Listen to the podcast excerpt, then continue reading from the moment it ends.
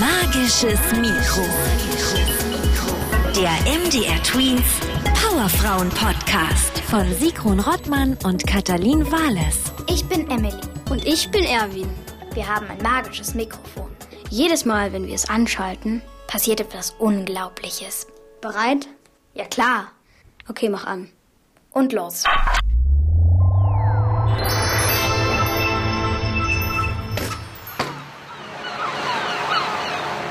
Ui, wir sind wohl auf einem Schiff gelandet.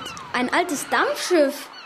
Zum Glück werde ich nicht seekrank. Puh, es schaukelt aber ganz schön. Und es weht ein kalter Wind. Guck mal, wir fahren auf einen Hafen zu. Da stehen ja lauter Leute. Sie winken uns zu. Und die Leute am Geländer winken zurück. Die sind ja völlig aus dem Häuschen. Die Frauen haben lange Kleider und hochgesteckte Haare. Da hat uns unser Mikro wohl ins 19. Jahrhundert befördert. Hallo ihr beiden, ihr seid ja lustig angezogen. Und ein Mädchen in Hosen, das ist ja was ganz Neues. Wer seid ihr? Ich bin Emily. Ich bin Erwin. Und wer bist du? Ich bin Nelly. Nelly Blei. Erfreut, euch kennenzulernen. Ich bin Journalistin und komme aus Amerika. Wo sind wir denn hier und wo fahren wir hin? Wir sind auf dem Dampfer Augusta Victoria. Das da ist der Hafen von Southampton in England. Gleich legen wir an. Bin ich froh. Wir kommen aus New York. Eine ganze Woche waren wir unterwegs. Mir reicht's. Ich habe genug von der Schaukelei auf hoher See. Ja, die ist wirklich heftig. Machst du hier Urlaub? Nein, ich bin nur auf der Durchreise. Ich reise nämlich um die Welt. Eine Weltreise? Mit dem Schiff? Also ich habe ja nichts dagegen, dass ihr mir so viele Fragen stellt. Aber normalerweise stelle ich die Fragen, denn als Reporterin bin ich von Natur aus neugierig. Und wenn ich euch so anschaue, möchte ich euch am liebsten Fragen stellen. Okay, kein Problem. Was möchtest du denn wissen? Na, wo ihr herkommt, wieso ihr so anders ausseht als andere Kinder, so komisch gekleidet seid und was habt ihr da eigentlich in der Hand? Wir sind gerade auch Reporter und Reporterin. Das hier ist ein Mikrofon. Wir haben das Mikro im Keller gefunden. Damit kann man Gespräche aufnehmen. Wie praktisch, da müsst ihr ja nicht alles mitschreiben. Genau, Seid ihr Geschwister? Nein, wir wohnen im gleichen Haus und da laufen wir uns manchmal über den Weg. Wir wollten mal wissen, wie das Mikro von innen aussieht. Da haben wir es erst auseinander und dann wieder zusammengebaut. Super Idee! Ihr seid genauso neugierig wie ich. Naja, nur, dass wir wohl etwas falsch gemacht haben. Denn jetzt schickt uns das magische Mikro in die Vergangenheit, wenn wir auf den Aufnahmeknopf drücken. Und dann treffen wir jedes Mal eine Frau, die etwas Besonderes gemacht hat. Und dann interviewen wir sie. Wahnsinn! Dann kommt ihr also aus der Zukunft?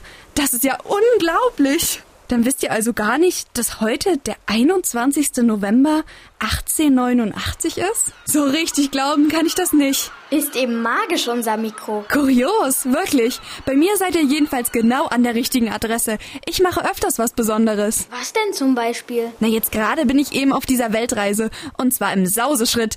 Ich muss die Umrundung des Erdballs nämlich in weniger als 80 Tagen schaffen. Hä? Wieso denn? Weil ich das meiner Zeitung in New York versprochen habe. Ich versuche schneller zu sein als Phileas Fogg. Ah, das ist doch der Typ aus der Geschichte von Jules Verne. In 80 Tagen um die Welt. Ach, die Geschichte. Ja, die kenne ich auch. Ja, eine tolle Geschichte, oder? Ich will schneller als Phileas um die Welt reisen und schreibe darüber für die Zeitung. Ah, coole Idee. Aber in 80 Tagen, das schaffst du doch locker. Das ist ja eine Menge Zeit. Mensch, Erwin, wir sind doch im Jahr 1889. Da gibt es doch noch gar keine Flugzeuge. Flugzeuge? Was ist das? Wovon redest du? Du fährst sicher vor allem mit Schiffen und Zügen, oder? Ja, natürlich reise ich vor allem mit dem Schiff und mit der Eisenbahn. Ja, manchmal mit der Kutsche. Von England geht es in ein paar Tagen nach Frankreich und Italien. Dann über das große Meer Richtung Asien. Die letzte Etappe ist die von Japan nach San Francisco. Anschließend geht's mit dem Zug zurück nach New York und schwuppdiwupp bin ich wieder zu Hause. Ist das nicht gefährlich, so lange alleine zu reisen? Also, wie heißt du noch gleich? Emily, Also, liebe Emily, frag sowas nicht. Da bin ich empfindlich. Meine Chefs wollten mich nämlich nicht reisen lassen, weil ich eine Frau bin. Sie meinten, eine Frau kann nicht alleine um die Welt reisen. Das würde einfach nicht gehen. Und dann behaupteten sie noch, ich würde als Frau viel zu viel Gepäck mitnehmen, um schnell reisen zu können. So eine Unverschämtheit. Als ob jede Frau mit zehn Koffern voller Kleidern reist. Wie sind die denn drauf? Und wie hast du es geschafft, dass du jetzt doch unterwegs bist? Ich habe meiner Redaktion gut zugeredet und sie überzeugt. Genauso bin ich auch zur Zeitung gekommen. Frauen sollen nämlich nicht im Journalismus arbeiten, sagen die Männer. Echt? Zu deiner Zeit arbeiten im Journalismus nur Männer? Es gibt keine Journalistinnen? Die meisten Berufe stehen nur den Männern offen. Vor ein paar Jahren habe ich mal einen Artikel in einer Zeitung gelesen. Der war der Hammer. Da stand nämlich drin, dass Frauen an den Herd gehören. Ich habe sofort einen wütenden Brief an den Chefredakteur der Zeitung geschrieben. Richtig so. Ich finde super, dass du das gemacht hast. Ich auch. Hast du denn eine Antwort bekommen? Der Chefredakteur war so beeindruckt, dass er mir einen Job gegeben hat. So bin ich Journalistin geworden. Und jetzt sind deine Chefs froh, dass du diese Weltreise machst, oder? Jetzt sind sie total glücklich und verdienen viel Geld mit meiner Reise. Die ist nämlich eine Sensation. Zu Hause sind die Leute gerade ganz wild auf die Zeitung, weil sie wissen möchten, wie es Nelly Bly auf ihrer Weltreise ergeht. Schickst du denen auch Berichte von unterwegs nach New York? Erwin, Handys, Laptop, Internet, das gab's ja damals alles noch gar nicht. Ja, die kommen immer sehr verspätet an. Meine Artikel kommen in die Post und die kommt aufs Schiff. Und selbst die schnellste Reise zurück nach Amerika dauert dann eine Woche. Aber die Leute lieben meine Berichte. Genau wie meine Undercover-Reportagen. Die sind ganz verrückt nach meinen Stories. Undercover-Reportagen? Was ist das denn? Da tue ich so, als ob ich jemand anderes sei, um etwas herauszufinden. Ein bisschen wie eine Schauspielerin. Ich erkläre euch das mal an einem Beispiel. In New York gibt es ein Krankenhaus für Frauen, die psychische Probleme haben. Ich hatte Gerüchte gehört, dass die Frauen dort geschlagen werden und verschimmeltes Brot essen müssen. Das ist ja gruselig. Ich wollte wissen, ob das stimmt, denn das wäre ja ein Skandal. Aber um in das Krankenhaus reinzukommen, musste ich halt so tun, als sei ich selber krank. Und das hat geklappt? Das hat geklappt.